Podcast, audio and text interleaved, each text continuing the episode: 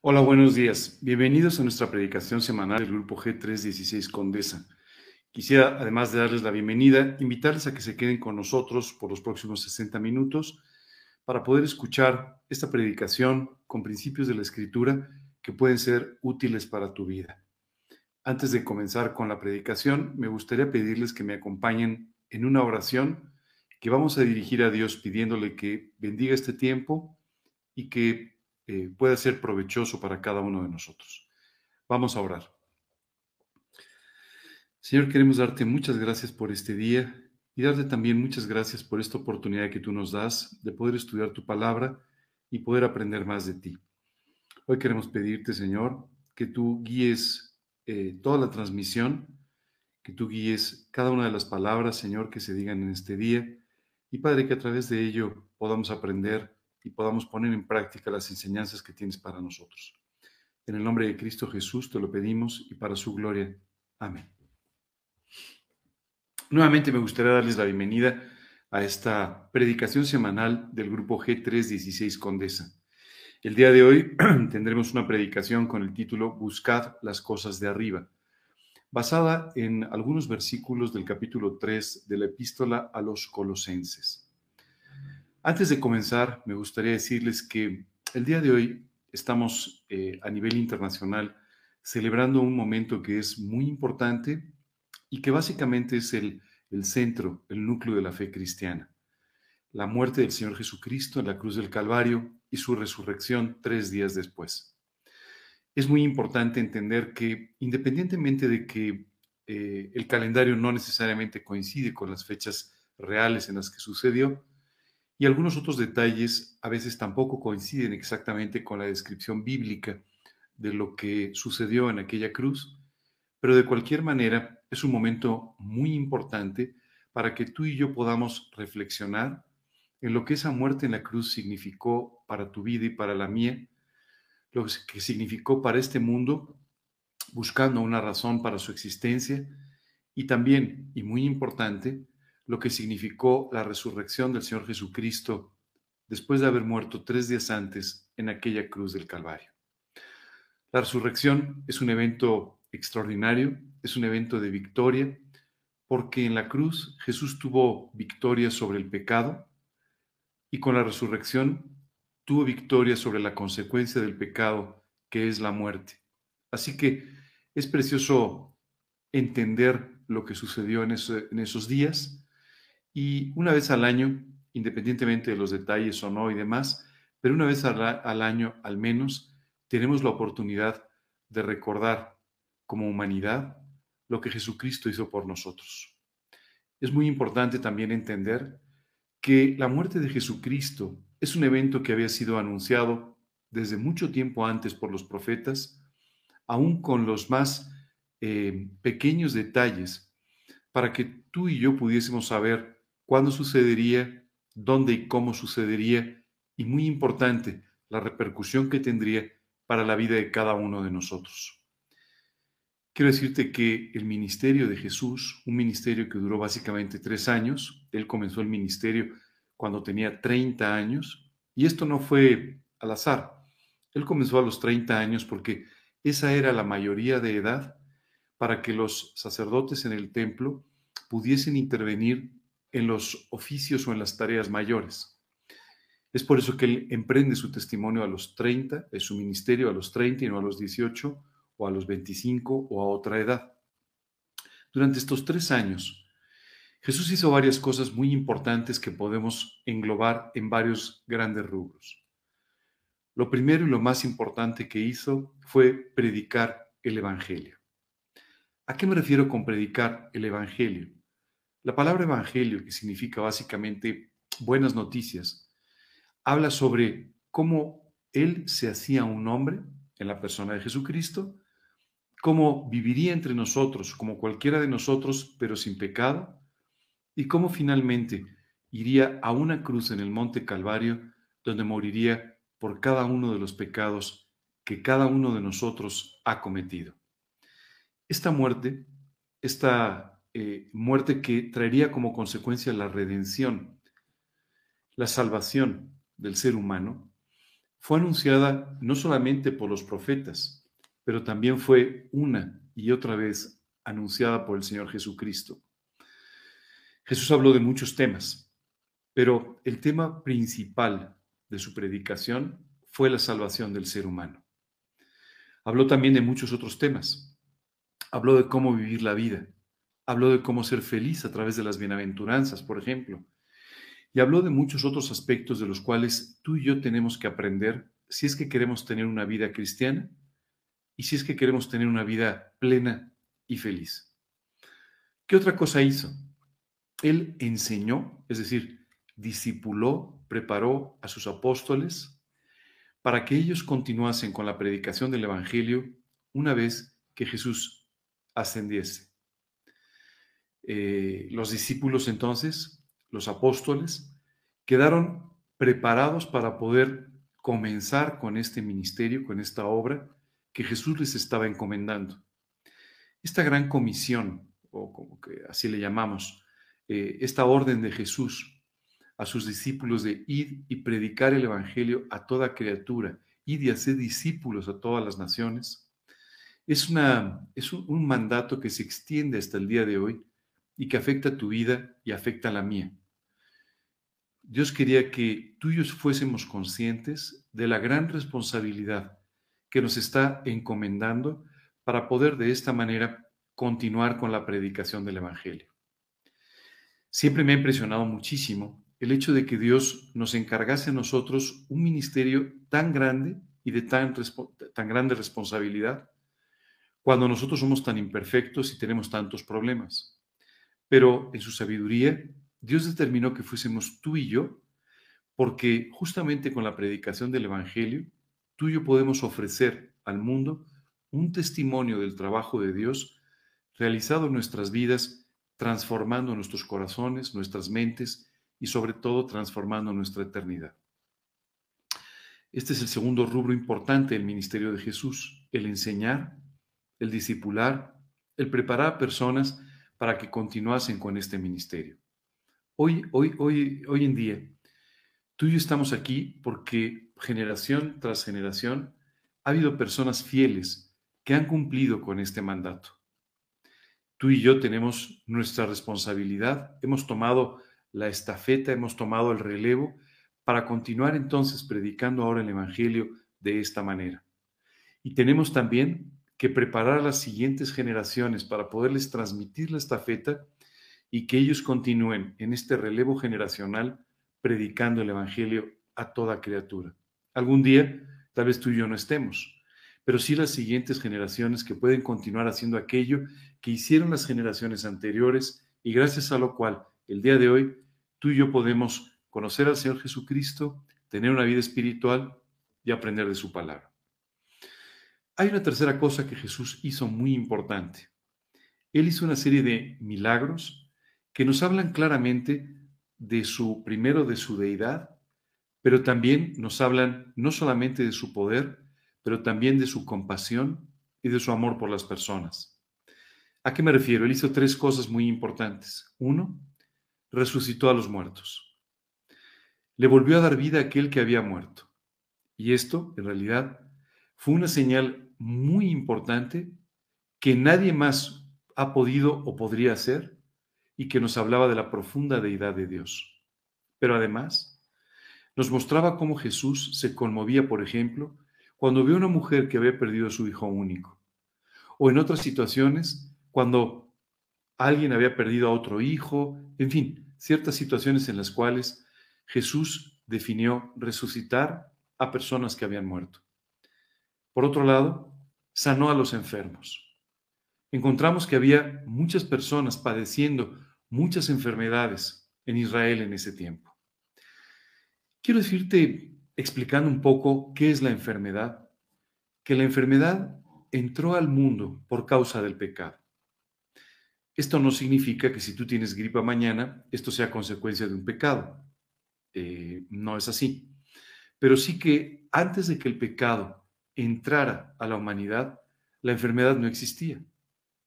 Es por eso que en el cielo, cuando tú y estemos con el Señor, tampoco tendremos que enfrentar las enfermedades que hoy en día nuestros cuerpos sufren en ciertos momentos.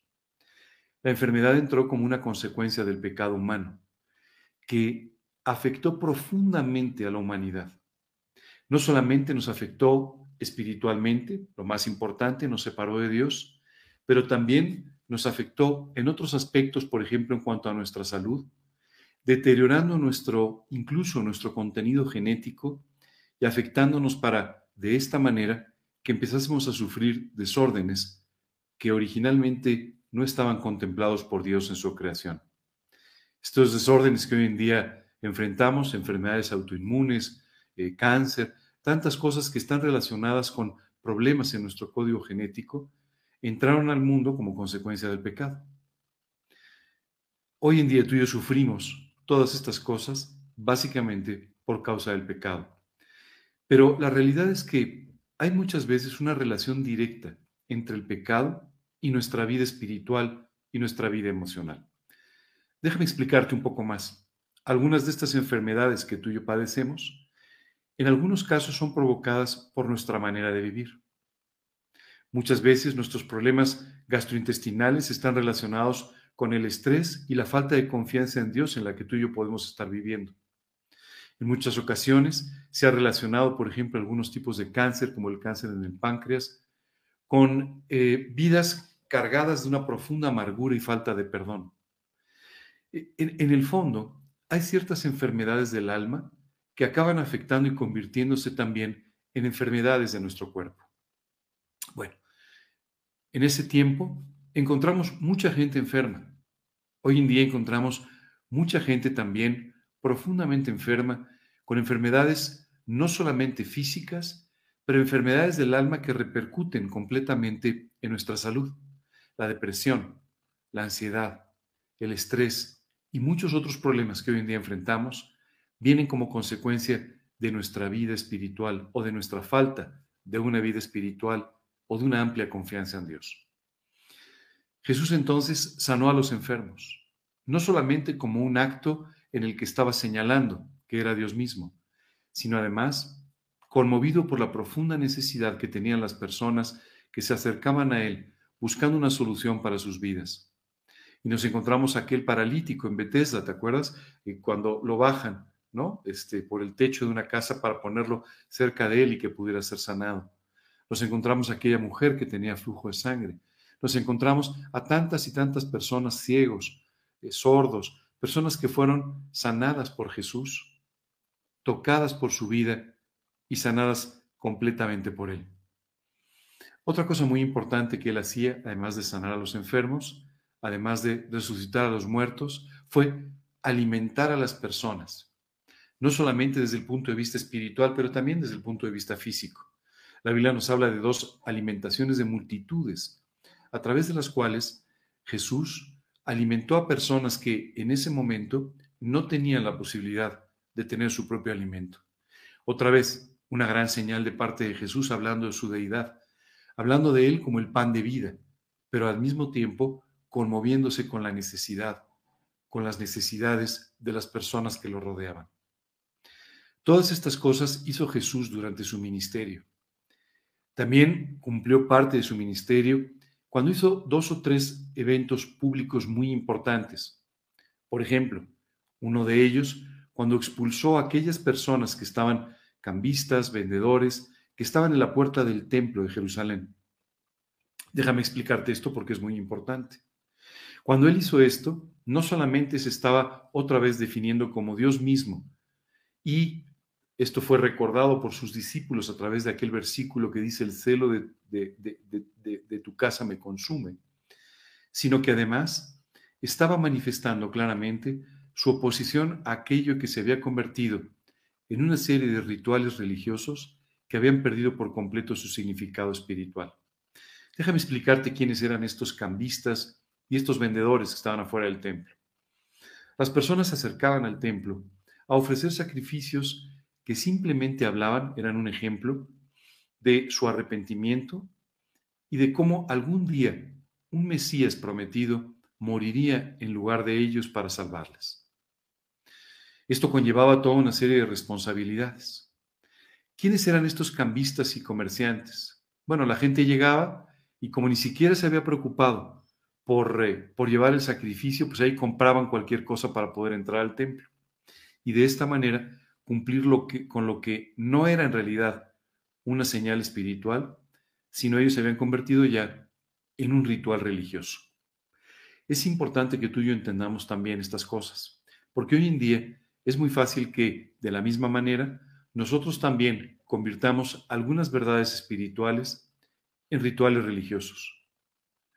Hoy quisiera pedirte que medites en todas aquellas cosas que tú haces cotidianamente, todos los días, y que en muchos casos tú le das un carácter espiritual, pero que en realidad ya se han convertido solamente en rituales que repites todo el día.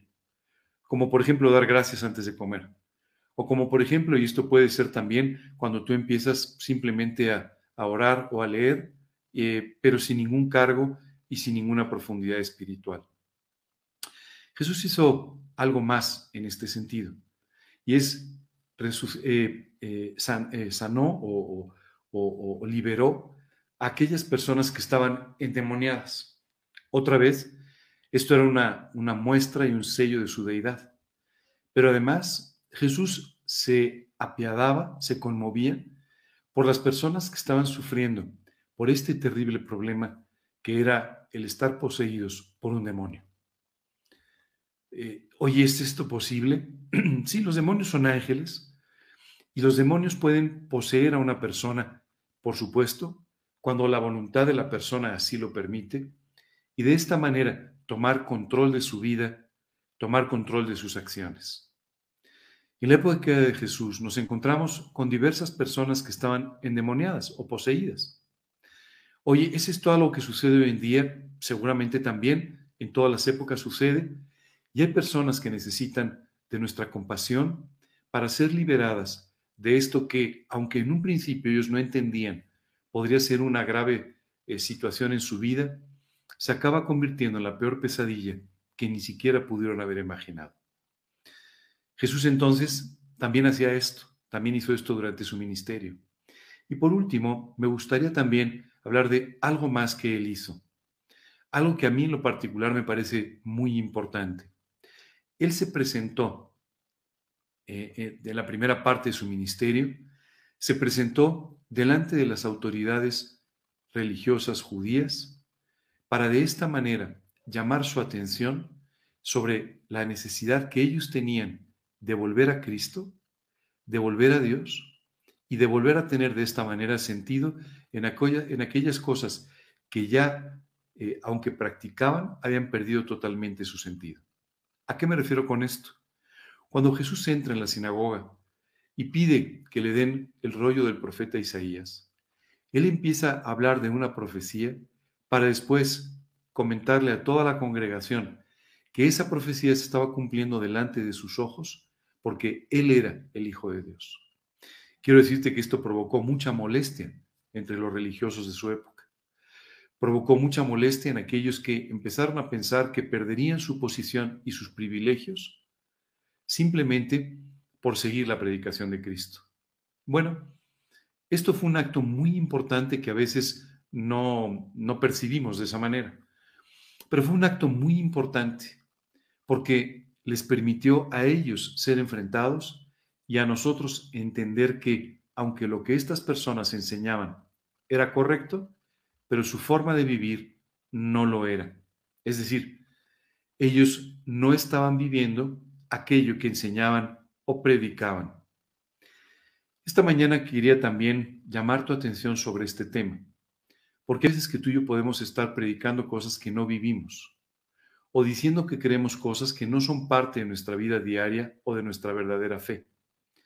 Tenemos que aprender a ser genuinos, honestos, personas sin doblez, con un corazón limpio, viviendo aquello que consideramos es lo correcto delante de Dios.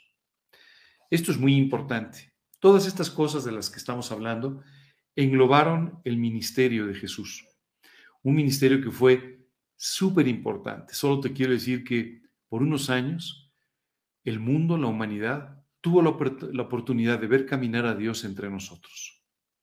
Y esto fue realmente extraordinario.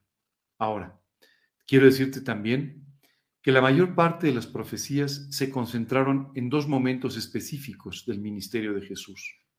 Cuando se hizo un hombre en la ciudad de Belén y cuando caminó al Calvario, murió y después resucitó. ¿Por qué se concentra tanto la profecía en estos dos momentos?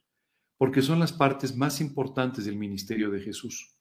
Además de todo esto de lo que hemos estado hablando que comprende su testimonio, pero es de, vital importancia entender que cuando Jesús se hace un nombre en la ciudad de Belén, se estaban cumpliendo muchísimas promesas y Dios estaba extendiendo su misericordia hacia el hombre para que tú y yo pudiésemos encontrar su amor, pero también su perdón y salvación.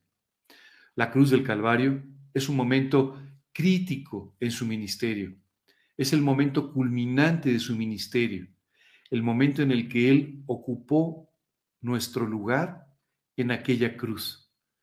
Un poco más adelante vamos a responder una pregunta que me hicieron llegar por correo en estos días y que habla en forma muy específica de todo esto y lo vamos a explicar un poco más.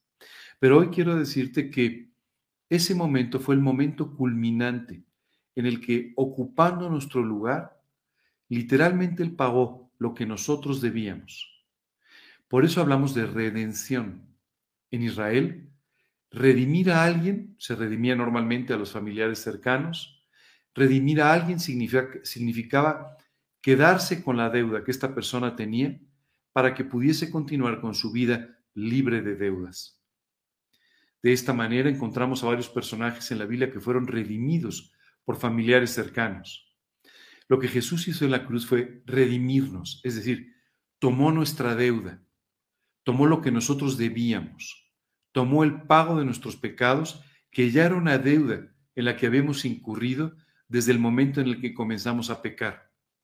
Una deuda que nos, haría, nos estaría esperando para la eternidad, para que allí pudiésemos pagar por cada una de estas cosas. Pero Dios, en su amor y su misericordia, entendió que no quería ver a nadie pagando por sus pecados separado de Dios, en el infierno.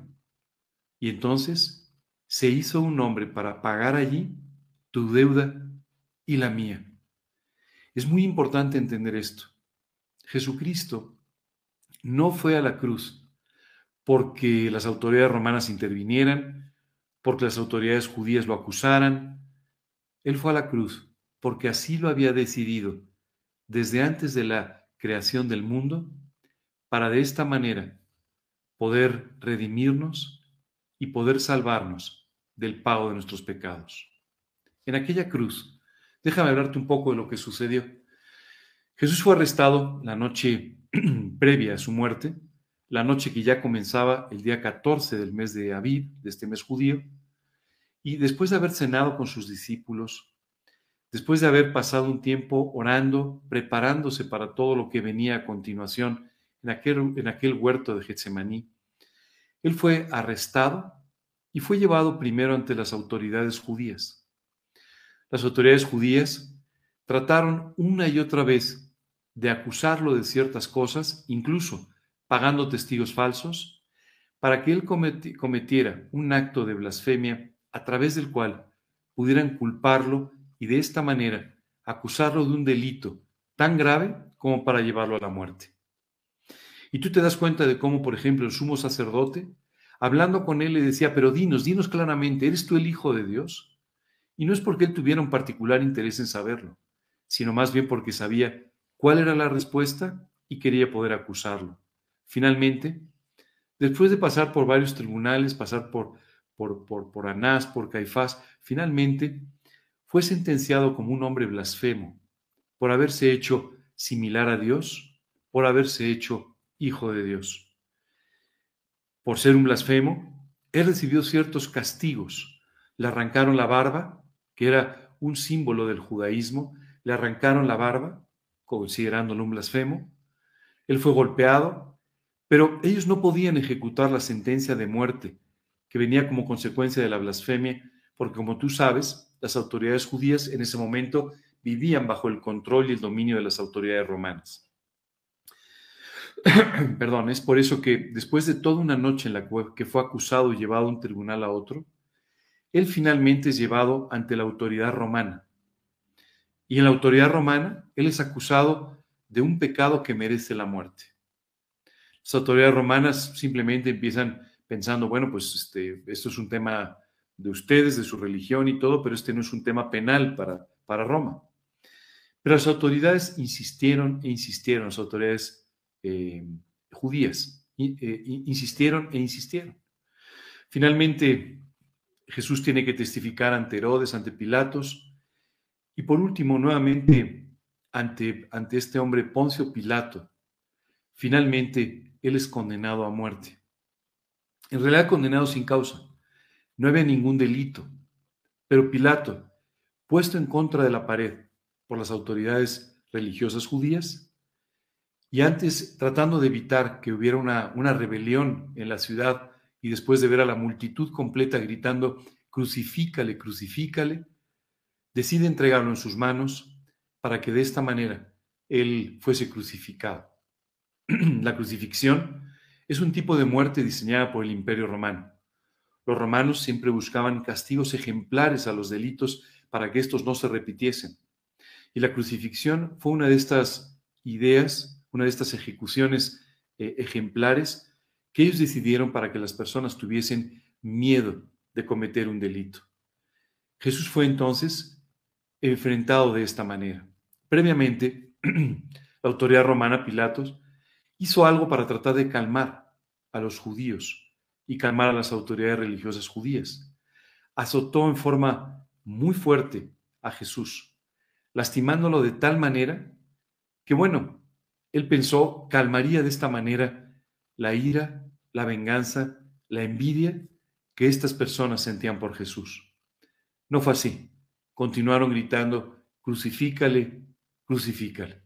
Así que después de todo este castigo físico tan intenso sobre su cuerpo, después de todos estos azotes, después de todos estos latigazos, después de que la humanidad de Jesús fue casi totalmente destruida, después de los golpes que desfiguraron su cara por completo, Jesús emprendió un camino hacia la cruz del Calvario. Este camino no es exactamente como lo cuenta la tradición, pero este camino comenzó cuando él sale del pretorio y en este lugar, viendo su debilidad física y que no podría cargar el madero, toman a un hombre, un tal Simón de Sirene, para que camine detrás de Jesús cargando con eh, este madero. Durante el camino, Jesús se detiene a hablar con unas mujeres que lloraban por él y les dice, no lloren por mí, lloren por ustedes mismos y por sus hijos. Y entonces empieza a hablarles sobre las consecuencias de todo esto.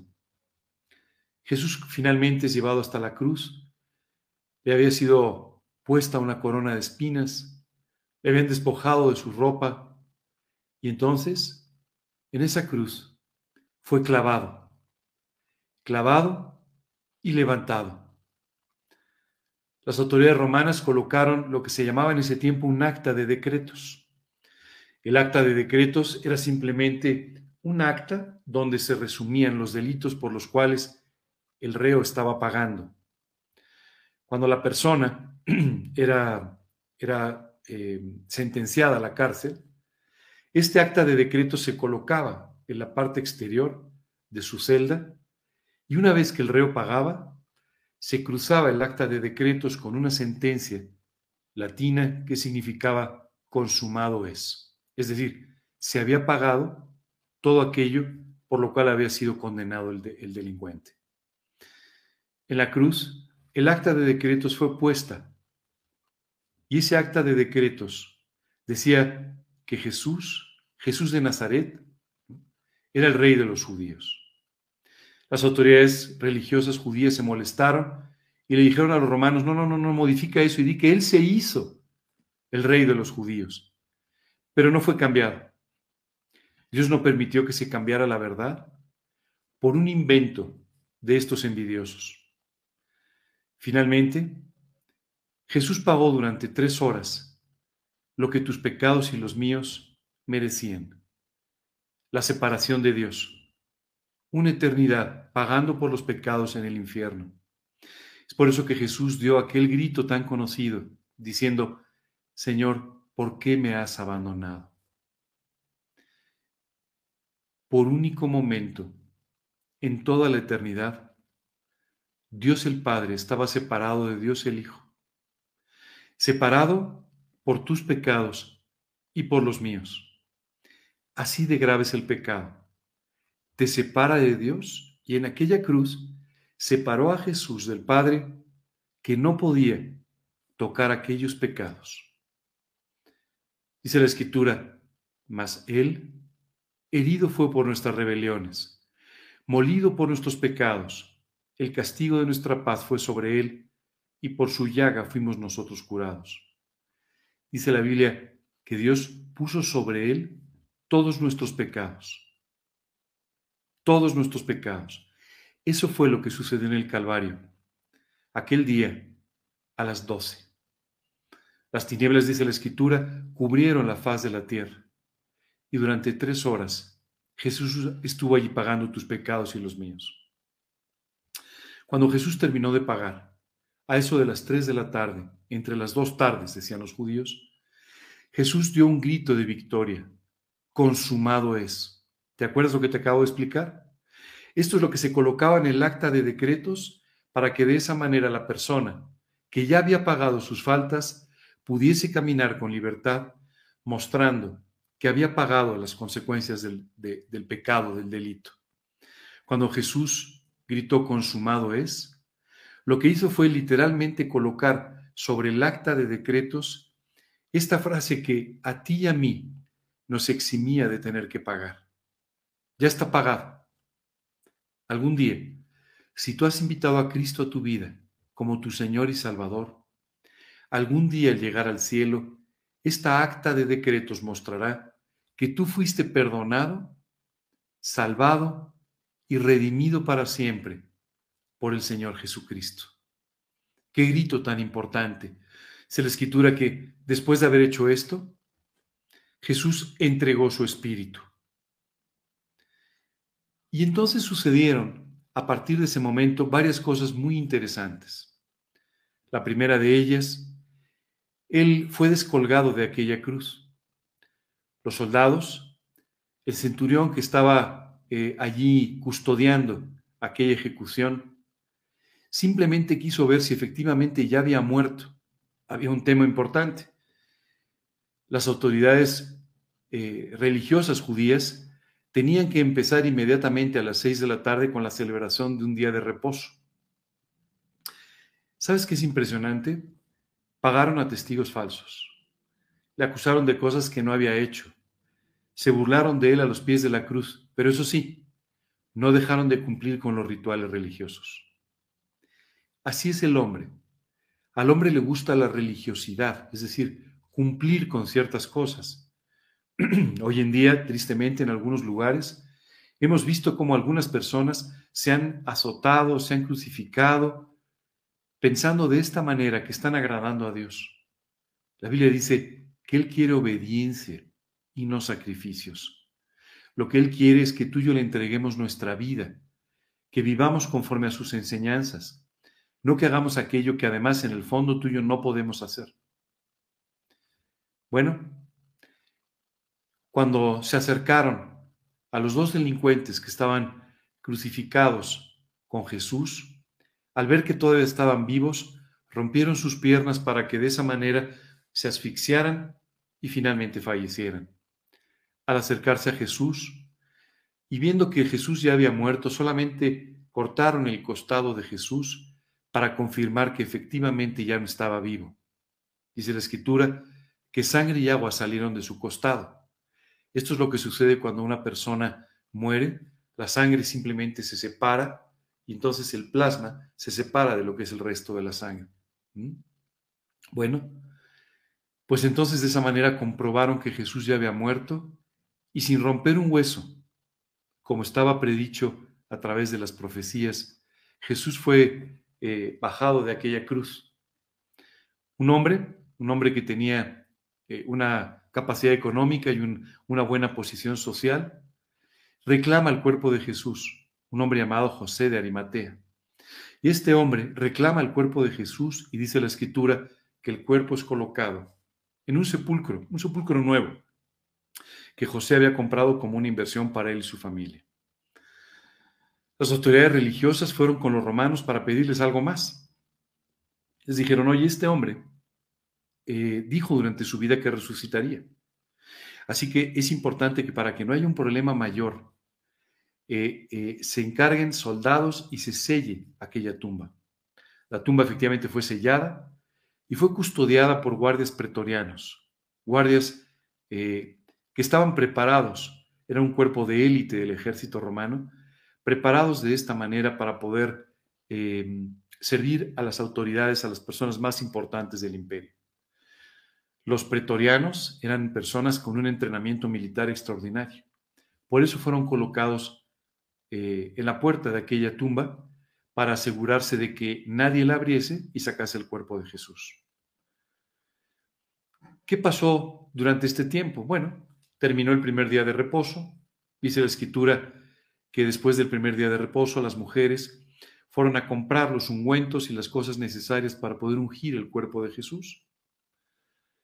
Vino un segundo día de reposo, un sábado, y entonces, después de haber cumplido con los tres días y las tres noches que Jesús había anticipado, había anunciado de antemano, Él se levantó de entre los muertos, resucitó.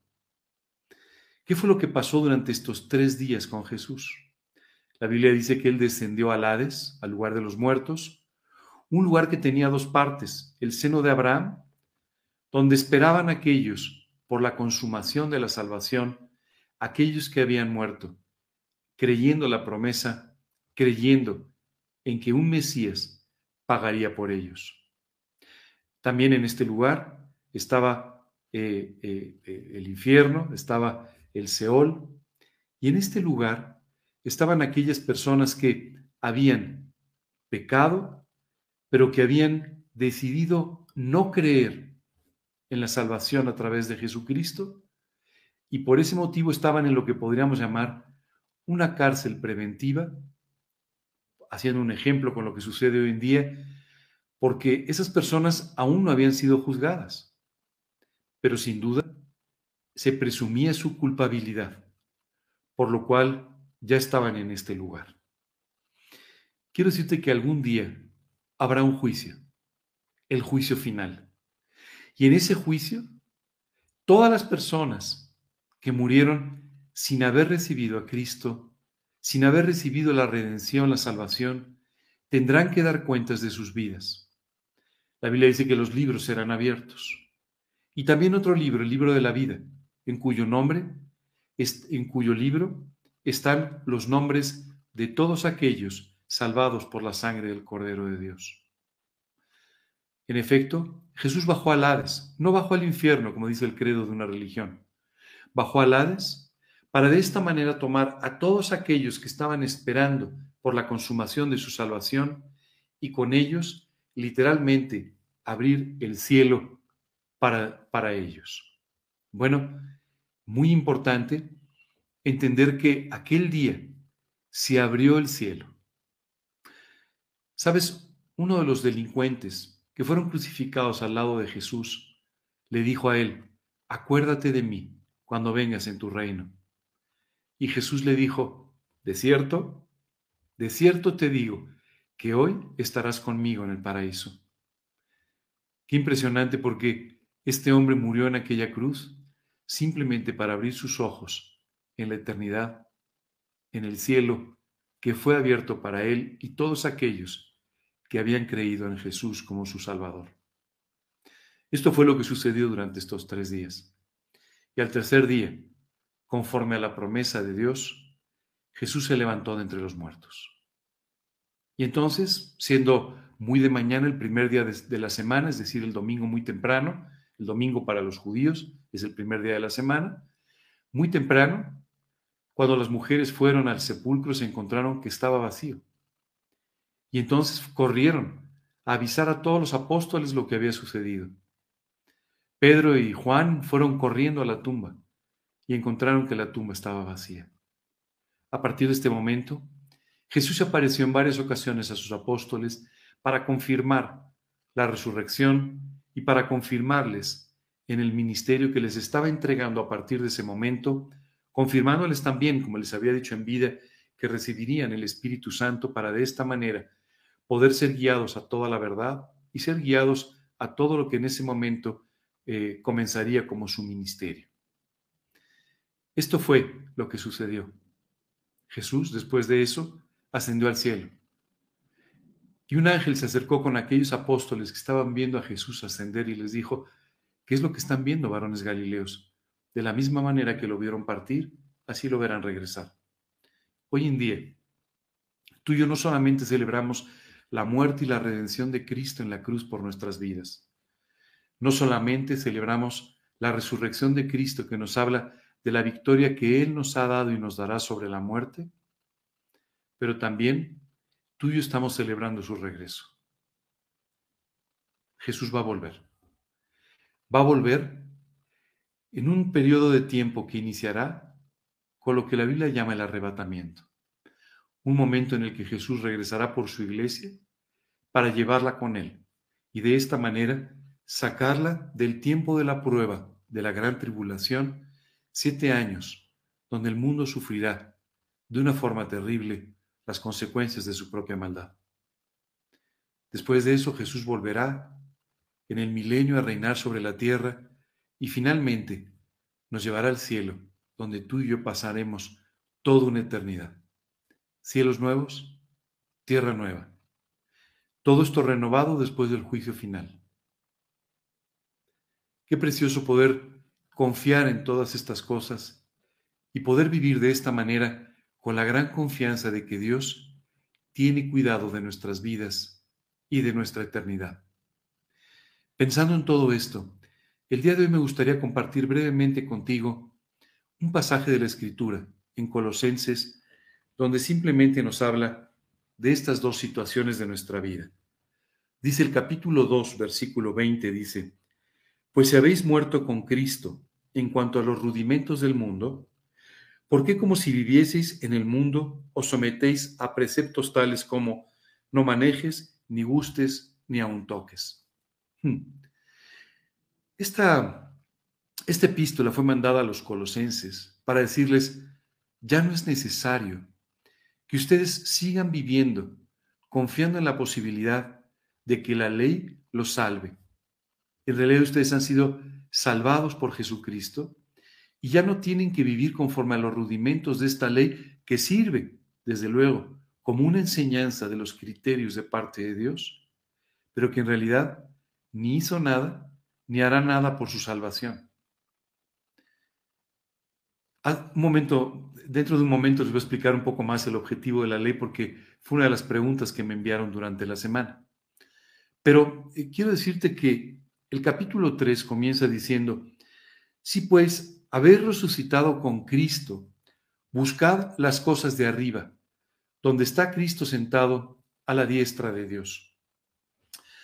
A la luz de todo lo que hemos venido conversando, a la luz de todo lo que te he explicado sobre la muerte y la resurrección de Cristo, así como el ministerio de Jesús, hoy te quisiera preguntar, ¿tiene sentido que sigas viviendo conforme a los rudimentos de este mundo? ¿O tiene sentido que empieces a buscar las cosas de arriba, donde está Jesús sentado a la diestra del Padre, porque ascendió al cielo después de haber resucitado? Y dice aquí la escritura, si hemos sido resucitados, y habla espiritualmente, resucitados con Cristo, ¿cómo es que tendremos que volver a poner nuestros ojos otra vez en las cosas que son de este mundo y no ponerlas en las cosas de arriba, del cielo, en nuestra vida espiritual, en nuestra relación personal con Dios. Déjame decirte, Jesús está centrado a la diestra del Padre, así nos lo representa la Biblia. Algún día tú y yo lo volveremos a ver de esta manera. Pero la Biblia dice que fuimos resucitados espiritualmente cuando tú y yo nos arrepentimos por nuestra manera de vivir, nos arrepentimos por nuestros pecados y le pedimos, confiando en la sangre derramada en la cruz por nosotros, le pedimos a Cristo que nos haga volver a nacer espiritualmente. Esta resurrección espiritual algún día se volverá una resurrección física porque tú y yo seremos resucitados con Cristo. Pero hoy posicionalmente resucitamos en forma espiritual a través del nuevo nacimiento, a través de volver a nacer espiritualmente. Es por eso tan importante que tú y yo entendamos que si hemos participado de este nuevo nacimiento, de esta, eh, o de esta resurrección espiritual, tú y yo tenemos que vivir de esta forma como seres espirituales, como personas espirituales y no conforme a los rudimentos de este mundo que nunca te sirvieron, que nunca hicieron nada por ti y que no lo harán tampoco en el futuro. Así que dice la escritura aquí, busca las cosas de arriba, las cosas del cielo, las cosas del reino de Dios. Es así que tú y yo tenemos que concentrar nuestra mirada en aquellas cosas celestiales, en, en aquellas cosas del reino de los cielos. Continúa diciendo, poned la mira en las cosas de arriba, no en las de la tierra. Esta mañana me gustaría preguntarte si este tiempo de reflexión provocado por la fiesta que estamos viviendo te ha llevado a analizar en qué tienes que dedicar tu vida. ¿Recuerdas las cosas que te comenté que eran parte del ministerio, fueron parte del ministerio de Jesús? Hoy me gustaría exponer delante de ti cuáles son las partes fundamentales del ministerio que Dios tiene para tu vida y para la mía. La primera, al igual que Jesús, tú y yo somos llamados a predicar el Evangelio, a predicar delante de las personas sobre su necesidad de Cristo, sobre la gran necesidad que tienen de salvación y de redención eso es predicar el Evangelio. Y eso es a lo que tú y yo tenemos que dedicar nuestra vida. Podemos dedicarla a muchas cosas. Si ponemos nuestra mirada en las cosas de abajo, las cosas terrenales, podemos dedicar nuestra vida a un sinnúmero de actividades que nos llevarán a entretener nuestra vida, pero a no tener ningún fruto espiritual. Hoy quiero que entiendas que la parte más importante de tu ministerio, como fue la parte más importante del ministerio de Jesús, es la predicación de las buenas noticias de salvación, del Evangelio de Cristo. Así que tú y yo tenemos el día de hoy que tomar esta responsabilidad y empezar a hablar de Cristo con las personas, compartirles a otros lo que su muerte y resurrección implicó para nuestra vida y podría implicar para su vida también. Hoy es muy importante que no dejes de hacer esto y que hables a tiempo, dice la escritura, y fuera de tiempo. ¿Por qué dice esto Dios? Porque siempre estamos esperando que llegue el tiempo correcto y a veces parece que no llega nunca. Tú tienes que aprovechar el tiempo y aún hablar fuera de tiempo, aún siendo inoportunos a veces, para poder compartir las buenas noticias del Evangelio. Qué importante entender esta parte de, nuestra, de nuestro ministerio. Pero justamente en forma parecida al ministerio de Jesús, tú y yo tenemos también otras responsabilidades. Por ejemplo, la de discipular, la de enseñar a otras personas. Recuerda la gran comisión, ir y hacer discípulos a todas las naciones. Seguramente tú y yo nunca llegaremos a todas las naciones. Tal vez nunca salgamos de nuestra propia ciudad, pero podemos hacer discípulos y a través de esto alcanzar a personas en otros lugares, incluso en otras generaciones.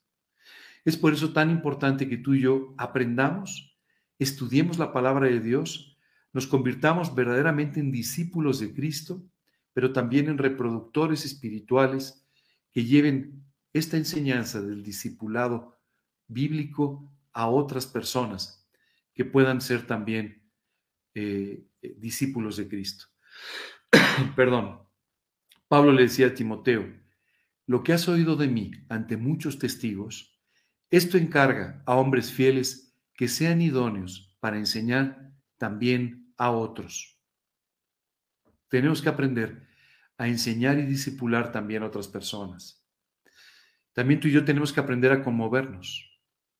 Tú y yo no podemos sanar a una persona, tú y yo no podemos resucitar a una persona, pero tú y yo sí podemos llegar delante de las personas para ofrecerles el Evangelio y orar por su salud, orar por sus vidas, preocuparnos totalmente por todos los aspectos de su vida.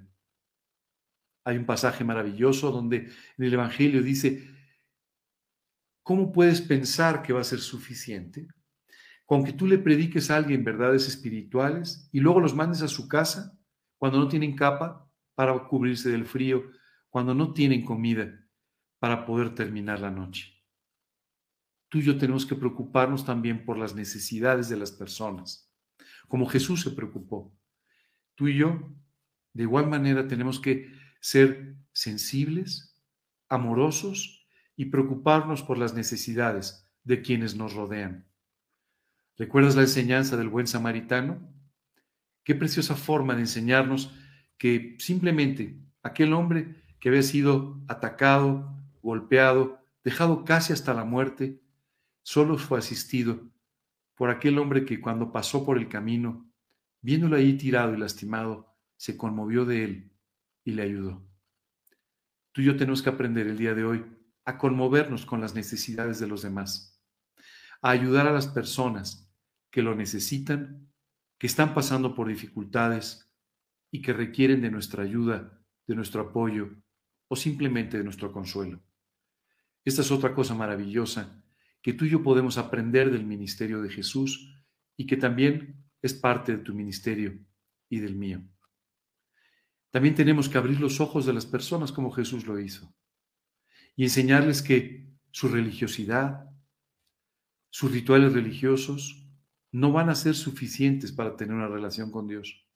Tenemos que enseñar a las personas que aquellas cosas que aprendieron, aquellas cosas que practican, no necesariamente son la verdad del Evangelio y tienen entonces que depositar su fe y su confianza en aquella cruz del Calvario y no en ninguna otra cosa. Qué maravilloso entender de esta manera que también la muerte y la resurrección de Cristo ponen delante de nosotros una responsabilidad muy grande de llevar a cabo el ministerio que Dios tiene para nuestras vidas y de esta manera, sirviendo a otros, servir al Señor. Continúa diciendo, poned la mira en las cosas de arriba, no en las de la tierra, porque habéis muerto y vuestra vida está escondida con Cristo en Dios. Nuestra vida hoy es Cristo, nada más. Cuando Pablo escribió estas palabras, en realidad son las palabras que podrían emanar de la vida de cualquier persona que está viviendo para su Señor. Porque para mí el vivir es Cristo y el morir ganancia. Me gustaría este domingo preguntarte si tú podrías decir lo mismo que el apóstol Pablo. Si con toda honestidad tú puedes decir que el vivir es Cristo, nada más, solo Cristo. De eso se trata la vida cristiana. Continúa diciendo, porque habéis muerto, eh, habéis muerto y vuestra vida está escondida con Cristo en Dios. El versículo 4 en adelante, nos empieza a decir, cuando Cristo, vuestra vida, se manifieste, entonces vosotros también seréis manifestados con Él en gloria. Aquí nos habla de un momento muy importante en el que tú y yo, cuando Jesús regrese, seremos manifestados con Él en gloria. A partir de este versículo, eh, Dios nos empieza a decir a qué cosas debemos morir o qué cosas debemos dejar de practicar en nuestra vida y sin embargo, ¿qué otras cosas deben convertirse en el centro de nuestra vida?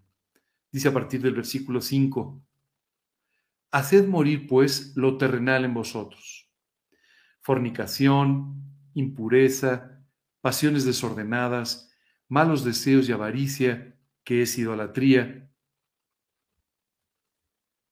cosas por las cuales la ira de Dios viene sobre los hijos de desobediencia. Estas cosas que acabamos de leer, dice eh, fornicación, impureza, pasiones desordenadas, malos deseos, avaricia, que es idolatría, son cosas que ofenden a Dios. Es una vida de pecado que ofende a Dios. Estas cosas son las que hacen que Dios tenga que traer juicio sobre la vida de los hombres. ¿Te acuerdas que hace un rato te hablaba sobre esos siete años de tribulación? En esos siete años de tribulación el hombre se va a encontrar con las consecuencias de su maldad y también con una serie de juicios de parte de Dios que va a manifestar que está totalmente en contra de la maldad en la que el hombre está viviendo. Bueno, hoy eh, quiero que sepas que Dios está en contra de la maldad en la que vive mucha gente. Y de esta manera, a veces permite ciertos juicios, ciertas disciplinas en la vida de las personas para hacerles cambiar su manera de pensar, arrepentirse y traerlos de vuelta a la posibilidad de una relación personal con Dios. Continúa diciendo entonces del versículo 8 en adelante, pero ahora dejad también vosotros todas estas cosas. Ira, enojo, malicia, blasfemia, palabras deshonestas de vuestra boca, no mintáis los unos a los otros, haciéndoos, despojado del viejo hombre con sus hechos. Y dice a partir del versículo 10, hablando de lo que sí debemos hacer y cómo sí debemos vivir revestíos del nuevo, es decir, del nuevo hombre, el cual conforme a la imagen del que lo creó, se va renovando hasta el conocimiento pleno. Qué maravilloso darnos cuenta de que el hombre espiritual, esta nueva creación que Dios ha hecho, se va renovando día con día. Así como nuestro cuerpo se va deteriorando día con día, este hombre espiritual, esta nueva creación, se va renovando día a día para de esta manera seguir creciendo espiritualmente hasta el total conocimiento de nuestro Señor el día que estemos con Él. Y revestido del nuevo, el cual, conforme a la imagen del que lo creó se va renovando hasta el conocimiento pleno. Y dice después el versículo 11, donde no hay griego, ni judío, circuncisión, ni incircuncisión, bárbaro ni escita, siervo ni libre, sino que Cristo es el todo y en todos. Qué precioso cuando algún día tú y yo no seamos ni el gordo ni el flaco, ni el alto ni el bajo, ni el mexicano ni el ruso, ni el, sino todos seamos hijos de Dios, pudiendo tener un solo Padre una sola nacionalidad celestial y un solo entorno espiritual en el que tú y yo podamos vivir, sin diferencias, sin las diferencias que los seres humanos hacemos, las diferencias que hacemos por nuestra economía, por nuestros negocios, por nuestra raza, por nuestra religión, por nuestra etnia, y muchas veces aún por nuestra mayor o menor espiritualidad. Tú y yo tenemos que aprender a vivir sin hacer diferencias. Porque las diferencias que tú hagas aquí no existen en el reino de Dios. En el reino de Dios, delante de Dios, todos somos iguales. Todos con la misma necesidad espiritual y todos con la misma posibilidad de servir y de vivir para Él. Por último, dice el versículo 12. Eh, vamos a leer el versículo 12 y versículo 13 eh, y 14 juntos. Pero dice el versículo 12, vestidos pues como escogidos de Dios, santos y amados, de entrañable misericordia. Fíjate bien de qué nos tenemos que revestir en nuestra vida. De misericordia, de benignidad, es decir, de, buenos pensamientos, de humildad, de mansedumbre, de paciencia. Dice, soportándonos unos a otros y perdonándonos unos a otros, si alguno tuviera queja contra otro. Esta es básicamente la forma en la que tú y yo tenemos que aprender a vivir. Sobrellevándonos los unos a los otros, somos distintos, no siempre vamos a estar de acuerdo unos con otros, esta es la realidad. Deberíamos, pero no siempre va a ser así. Pero dice aquí la escritura, soportándonos o sobrellevándonos unos a otros, perdonándonos unos a otros, si es que hay algo que perdonar. De la manera que Cristo os perdonó, así también hacedlo vosotros. Y el versículo 14 es el corolario maravilloso de toda, de toda la enseñanza de la que estamos hablando. Dice, y sobre todas estas cosas, vestidos de amor que es el vínculo perfecto. Fíjate que me gustaría puntualizar algo. Cuando a Jesús le preguntaron cuál era el primer y más grande mandamiento, él habló de dos mandamientos. El primero, el amor a Dios. El segundo, el amor a, nuestro prójimo, el amor a otras personas. Y aquí dice la escritura que sobre todas estas cosas, o sea, sobre el actuar correctamente, sobre el soportarnos, sobre, dice, sobre todo esto, vístete de amor que es el vínculo perfecto. Esta es una enseñanza maravillosa. El amor es el que nos relaciona con otras personas distintas a nosotros. El amor es el que nos permite amar a alguien o tener una buena actitud con alguien que es totalmente distinto, a veces contrario o a veces incluso nuestro enemigo. Dice entonces la escritura, sobre todas estas cosas tenemos que aprender a vestirnos de amor, que es el vínculo perfecto. Y el versículo 15 simplemente nos dice, cuando tú vives de esta manera, cuando tú te vistes de amor, cuando haces todo esto, y la paz de Dios gobierna en vuestros corazones, a la que así mismo fuisteis llamados en un solo cuerpo, y sed agradecidos. Amiga, amiga, esta mañana hemos repasado lo que ha sido la muerte y la resurrección de Jesús. Hemos repasado a través de esta maravillosa epístola de los colosenses lo que la muerte y la resurrección de Cristo implican en nuestra vida y a donde nos tiene que llevar a vivir. Hoy es un día de tomar muchas decisiones. La primera, si aún no has tomado la decisión de invitar a Cristo a tu vida como tu Señor y Salvador personal, hoy te voy a guiar una oración para que lo hagas. Tú no puedes estar impasible ante la muerte de Jesús. Tú no puedes hacer como que no, no ha pasado nada al ver la cruz de Cristo y al ver su resurrección. Hoy es tiempo de estar a cuenta. Y Dios ha salido a buscarte para decirte que quiere que estés a cuenta con Él, que quiere que tus pecados sean borrados por completo y tu vida salvada por completo. Me gustaría de esta manera terminar con una oración para con ustedes. En la primera parte de la oración, voy a orar contigo que quieres invitar a Cristo a tu vida. Pero en la segunda parte de la oración, voy a orar contigo que el día de hoy quieres vivir de esta manera como un auténtico discípulo de Cristo. Vamos a orar. Señor, quiero darte muchas gracias por todo lo precioso que me has enseñado el día de hoy. Gracias, Padre, por tu muerte en la cruz. Gracias por tu sangre derramada allí por mí. Y gracias por el profundo amor que me tienes que te llevó a esa cruz. Señor, quiero pedirte que tú me perdones por cada uno de los pecados que he cometido.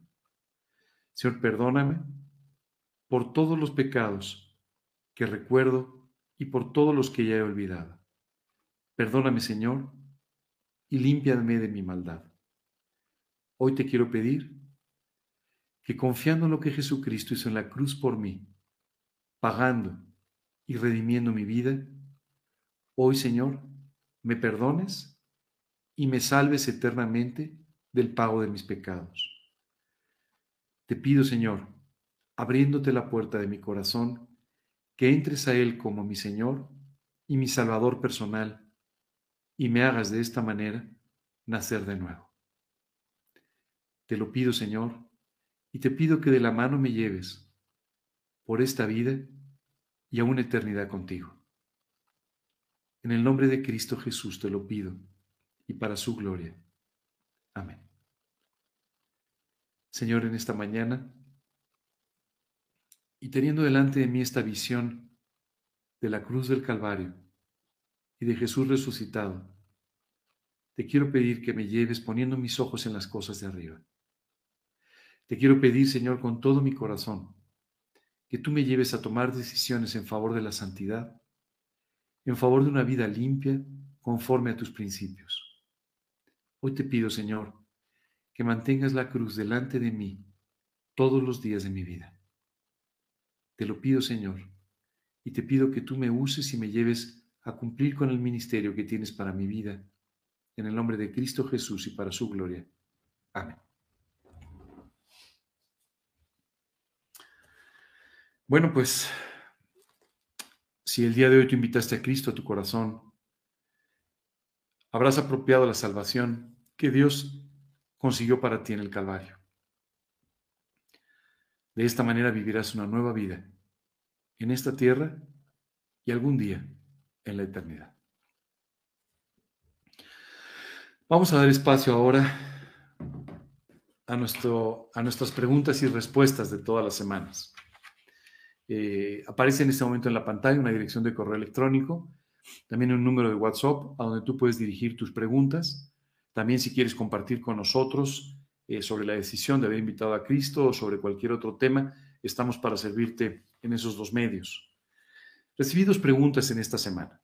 La primera de ellas dice, ¿por qué Cristo, quien tomó nuestro lugar en la cruz para que no fuéramos al infierno, no tuvo que ir al infierno por la eternidad para pagar por mí? Bueno, esta es una, esta es una pregunta eh, muy importante. Déjame repetírtela para que entiendas también la respuesta. Dice, ¿por qué Cristo, quien tomó nuestro lugar en la cruz para que no fuéramos al infierno, no tuvo que ir al infierno por la eternidad para pagar por mí? Bueno, eh, déjame te explico en realidad esto. Los seres humanos van al infierno por causa de sus pecados.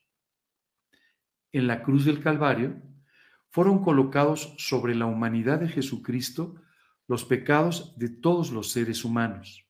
Entonces, aunque Él no descendió al infierno, literalmente sufrió en la cruz lo mismo que en el infierno sufren las personas cuando van a este lugar, que son dos cosas.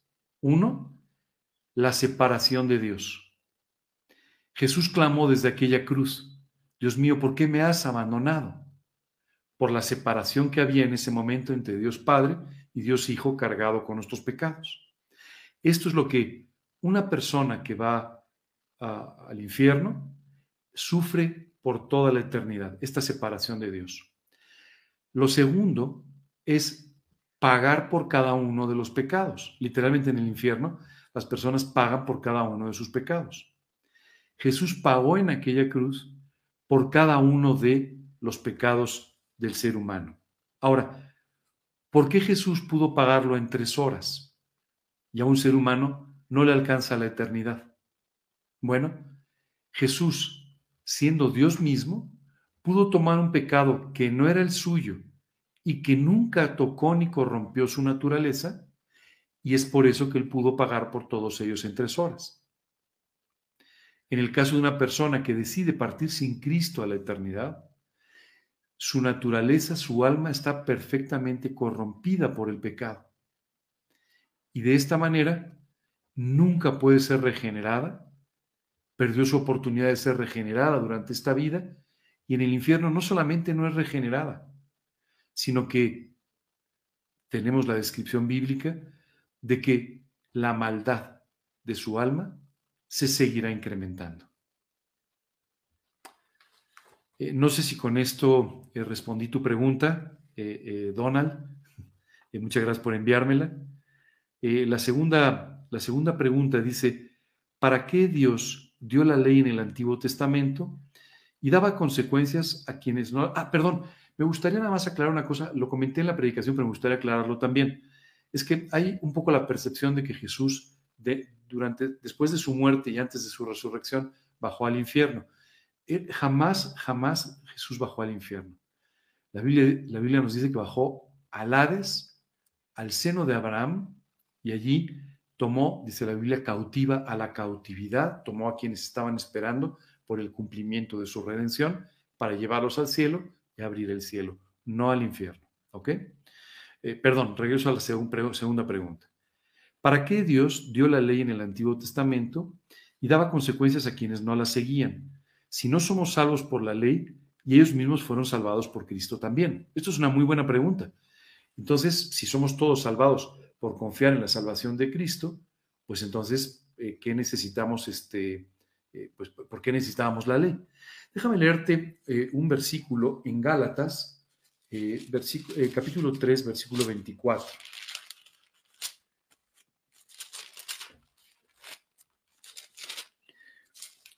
Dice el 3.24, de manera que la ley ha sido nuestro ayo para llevarnos a Cristo, a fin de que fuésemos justificados por la fe.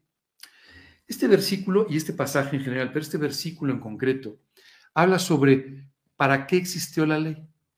¿Por qué Dios le dio la ley al hombre? Porque de esta manera Dios quería que el hombre supiera todas aquellas cosas que, que satisfacen su santidad.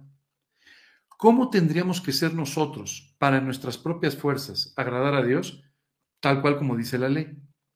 Es importante entender que la ley, que son un poco más de 300 mandamientos, tenía mandamientos que eran de tipo ritual, pero tenía muchos mandamientos que eran de orden completamente espiritual.